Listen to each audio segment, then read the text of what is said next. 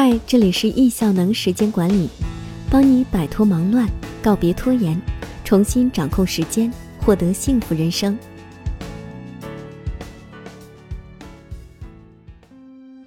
今天要分享的文章，没有运动天赋的他，跑完了十三个马拉松。作者：施文静。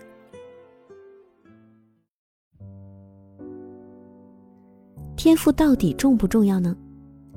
跳出没有天赋的限制，我们的人生能够多自由和开阔呢？贵司在跑马拉松，运动黑历史，四年十三个全马，三个半马，和大神比这些数字没什么，不过和一般人比，这些数字还是挺闪耀的，尤其是这来自于一个运动差生的答卷。贵司收获的奖牌和他的马拉松号码牌。格瑞斯常被朋友们唤作贵斯，他手长脚长，身高一米七零，从小这副高挑的身材就给他带来了很多的误解。很多人以为他一定体育成绩很好，毕竟身材的样子摆在那儿。但是谁都没想到，体育是他最恐惧的科目。贵斯一家三姐妹和外国友人早年合影，幼二为贵斯，幼一为岛主。小时候。不知道你是否还记得，以前上学的时候有个叫做立定跳远的项目，贵司只能跳一米六八，体育老师都绝望了，对着他扶着脑袋说：“我想不通啊，你躺下都有一米七，你怎么就跳不到呢？”无奈的贵司也曾经一度以为自己的运动细胞可能不太发达，要不就这样吧。入行健身行业。对外经贸大学毕业，没有选择去做对外贸易。凭借着一口流利的英语，他偶然间在健身行业找到了一份入门级别的市场部门的工作。除了负责市场的工作之外，他还要兼顾单车大师课程的翻译工作。贵司在工作。当年动感单车远不如现在这样流行，中国地区没有很多单车教练。都还在处于孵化的阶段，贵司的工作就是保姆式的对接单车大师们在中国的工作和生活，翻译教练认证的课程也是他工作很重要的一部分。在翻译了十多次现场的课程之后，贵司其实对于单车的理论体系已经了然于心了。他从来没有想过要不要自己也去考一个单车教练的认证证书，他不是不想。而是从来没想过自己还能走那条路，毕竟体育的黑历史是不可否认的事实。可是人生呢，总会从空中落下几个你意想不到的球，你若接住了，还能杂耍两下，那你往后的人生一定是全新的篇章。贵司人生中第一个球，就是这样毫无预兆的掉了下来，意料之外的第一只球。当时他给一位来自葡萄牙的单车教练做翻译，来回几次之后，两个人变成了很熟悉的朋友。贵斯和乔治，那个单车教练叫乔治，他有一次很认真地问贵斯：“你要不要自己去考一下教练证书？你完全有这个实力。”贵斯头摇得和拨浪鼓一样，说自己笔试肯定没问题。可是单车教练还有一部分的考试内容是实践，自己估计骑十五分钟就骑不动了吧？还代课，这不是笑话吗？贵司，我的回答是：理论考试我可以一百分，但是实践只会是零分。我不能骑车的，我不可能在单车上骑车，还要骑四十五分钟一个小时，而且教课是完全是另一种技能。你要有自信，你在别人面前上课说口令，还要鼓励别人，我怎么可能呢？没想到乔治念叨个没完，一直在鼓励贵司，告诉他坚持骑，体力不会是问题。在万般犹豫下，贵司算是骑上了单车。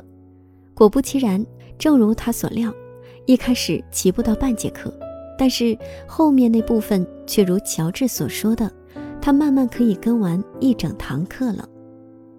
贵司，乔治就鼓励我，说：“你先考啊，考一百分给我看。”然后有一次我就跟着学员一起考了，我笔试确实一百分，我太熟悉了，但是实践部分就是很弱，我没有教过课，跟着齐一节课都觉得好累。他说没事儿啊，你先跟着我，一开始二十分钟，慢慢半小时，慢慢的你会进步的。乔治在我变成单车教练上起了很重要的作用。再后来，贵司遇见了人生中很重要的一位朋友和导师汉娜。汉娜是当时中国地区屈指可数的认证级别的单车教练，是他一直鼓励贵司可以开始尝试代课，并且为了贵司可以压力不用太大，一节课分一半给贵司来做练习。贵司和他的两位贵人。从左往右依次为：贵司、乔治、汉娜。贵司，我一开始其实很不敢。我说我怎么面对这些会员？怎么去面对这么多人去做这件事情？汉娜帮我一起联合教课。她说没关系，我可以先带着你，课程里一部分你教，大部分我来教，然后慢慢你教多一点。汉娜在我教课的前期，帮我克服了很多的难题，慢慢的，她自己可以上手了。在当年副业还没流行的时候，贵司白天出入写字楼是一名公司员工，晚上出入健身房是一名单车教练，这样的日子一过就是八年。贵司在工作，贵司，我只是工作结束了之后赶过去上一两节课。全职的单车教练对体能的要求很高，在这八年里，我自己其实很 enjoy，很享受。我也知道会员是喜欢的。我后来在不同的健身房代课，他们都是很认可的，都说 Grace 是个蛮好的健身老师。贵司代课前在单车教室，每周一两次的单车课程，在八年的坚持下。贵司的体能上升到了一个前所未有的级别。由于在健身行业工作，他身边总是被热爱运动和户外的人包围着。壮着大胆，他也开始了爬山、潜水、骑行等等的户外运动。对他来说，体能上完全不是问题。贵司体验各种运动。贵司那时候真的觉得自己的状态不错，虽然不是运动的专家。但是知道自己的心肺不错，体能也不错，就可以去玩儿，就到处跟着朋友去玩儿。我胆子很大，这点很好，可以跟着他们上山入地去学潜水啊等等，整个人的状态就完全变了。只不过有些时候一些新的尝试，仍旧会把他拉回那个不擅长运动的旧版本的自己，比如他学滑雪。由于手脚协调能力太差，滑雪教练都生气了，他都没有太学会。贵司在滑雪场，不过没关系，贵司接到手的第一个球已经抛得很好了。这只球的出现，帮他打开了运动世界的大门。在他尝试过的所有项目中，他最讨厌跑步，因为和单车的体验是两种截然不同的感受。跑步的时候，他能强烈的感受到脚踩在地面上的冲击力。跑步对于贵司来说，只有两个形容词可以来描述：累和无聊。这时，他人生中的第二只球已经进入轨道，准备以他为目标降落。意料之外的第二只球。当时，贵司为了职业的发展。换去了一家更大的体育行业的公司，负责市场的工作。在前一份工作的欢送晚宴上，他的前老板告诉贵司，下次自己跑马拉松的时候，一定会把他叫上，因为他很纳闷，有着这么好运动基础的贵司，居然从来没有尝试过马拉松这项运动。贵司笑着说好，心想着，这老板一定是开玩笑，不当真的。很快，他的第二只球就从天而降了。钱老板联络的贵司跟他说，自己和一群跑友一起要去布拉格跑马拉松，他可以负担贵司的费用，他来兑现他的承诺。不过让贵司不要有任何压力，可以跑个迷你马拉松。贵司拿到这只球的时候，其实有点不知所措，一看马拉松的时间是在两个月之后，他心想，迷你马拉松估计是四分之一的行程吧，自己跑个十公里应该没有问题，也没想太多，就说行，我和你们去一下。在出发的两周前，老板打来电话说，迷你马拉松只有四点二公里，再三确认贵司是否真的要飞个十几个小时，只跑那么一点儿。在软磨硬泡下，贵司的迷你马拉松变成了全马。他就这样一路蒙圈抵达了布拉格。跑友们很专业，提前抵达布拉格安顿好之后，已经安排好了正式赛事前的热身运动。贵司和大家一起跑了十公里预热，只感觉五月的布拉格还凉意十足。跑友们互帮互助，打算匀出一个人带着贵司。放弃掉自己的跑步时间名次，全力陪伴第一次跑马拉松的贵司，掌控跑步的整体节奏。首个马拉松，终于，贵司迎来了他即将开跑的人生中的第一个马拉松。贵司，真的到比赛这一天了，就真的这样去了，大无畏的去了，也没什么感觉。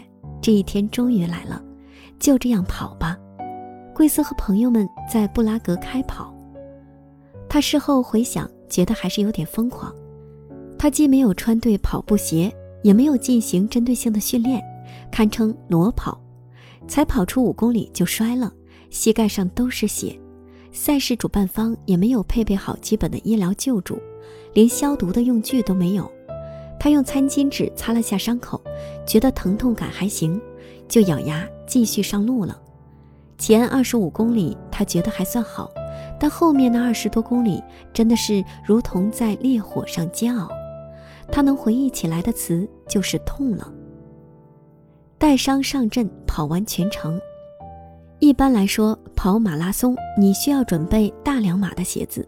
贵司并不知道这个细节，于是跑到后半程几乎是脚趾和鞋尖的战争。受伤的当然是他不受任何保护的脚趾。刚摔完的膝盖也开始有了强烈的疼痛感，最后的几公里是连呼吸都觉得痛了。若不是他有八年的体能训练打底，一般没有接受过训练的人是不建议去跑正常马拉松的。总之，最后在陪跑的朋友一路的鼓励下，贵司踉踉跄跄地跑完了全程，拿到了第一块完赛的奖牌。贵司的第一块奖牌和陪跑的朋友。抵达终点后，没想到也没有消毒的设备，最后是酒店的工作人员拿着用伏特加战士的湿巾作为替代，给到了贵司。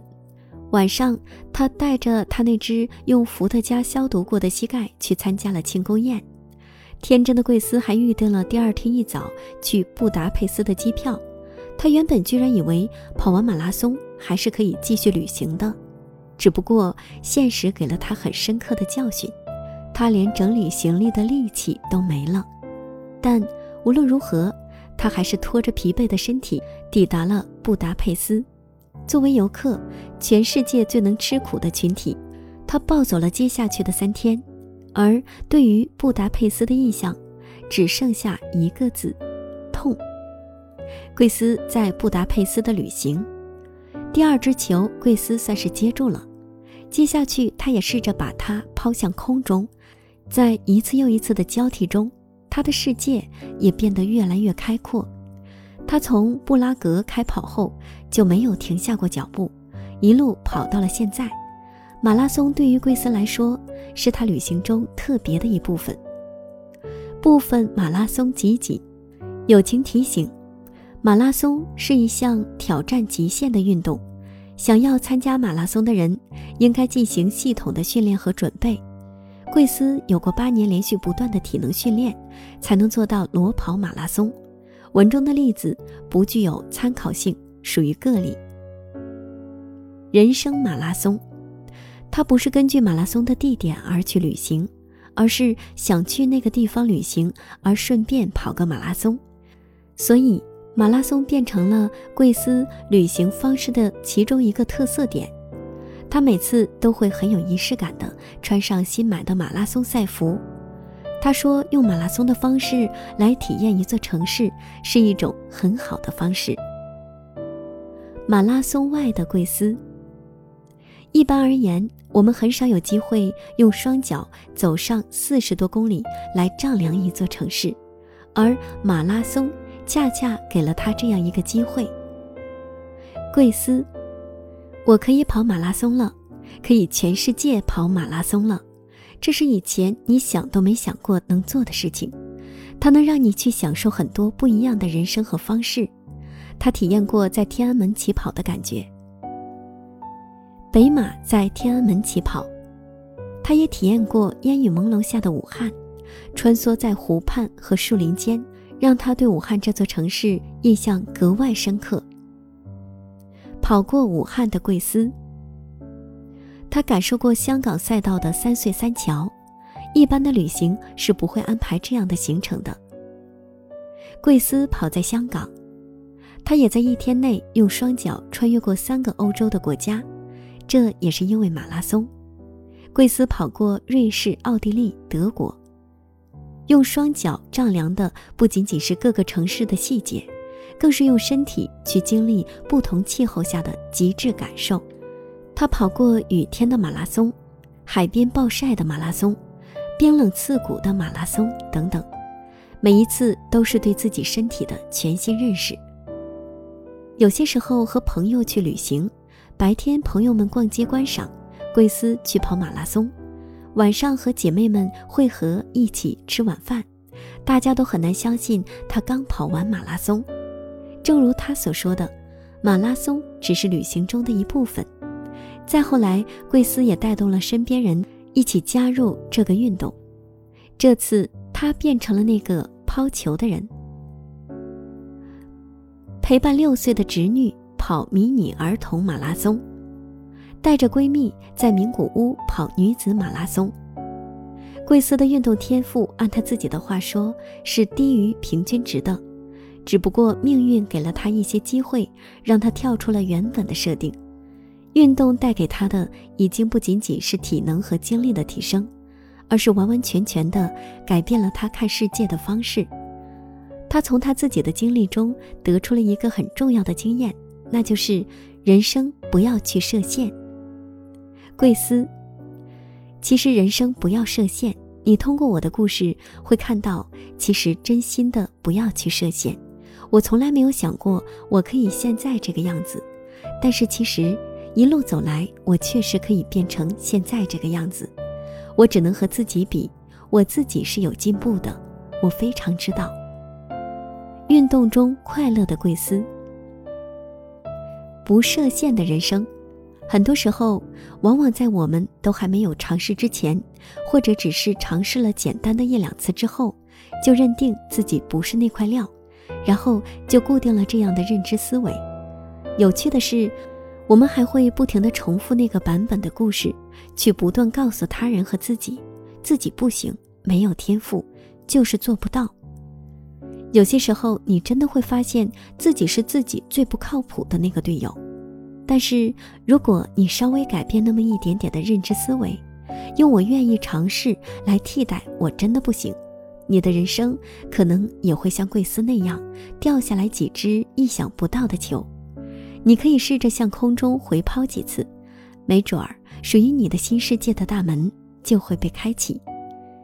请选择去相信你自己。贵司也没有停下拓展自己边界的步伐，他正在学习游泳，准备挑战迷你版的铁人三项。他曾经一度非常讨厌瑜伽，但也通过尝试发现了瑜伽的一些趣味，也已经练习了一年多的时间。贵司运动之外的烘焙天赋，那么你准备好跳出自己人生的限制了吗？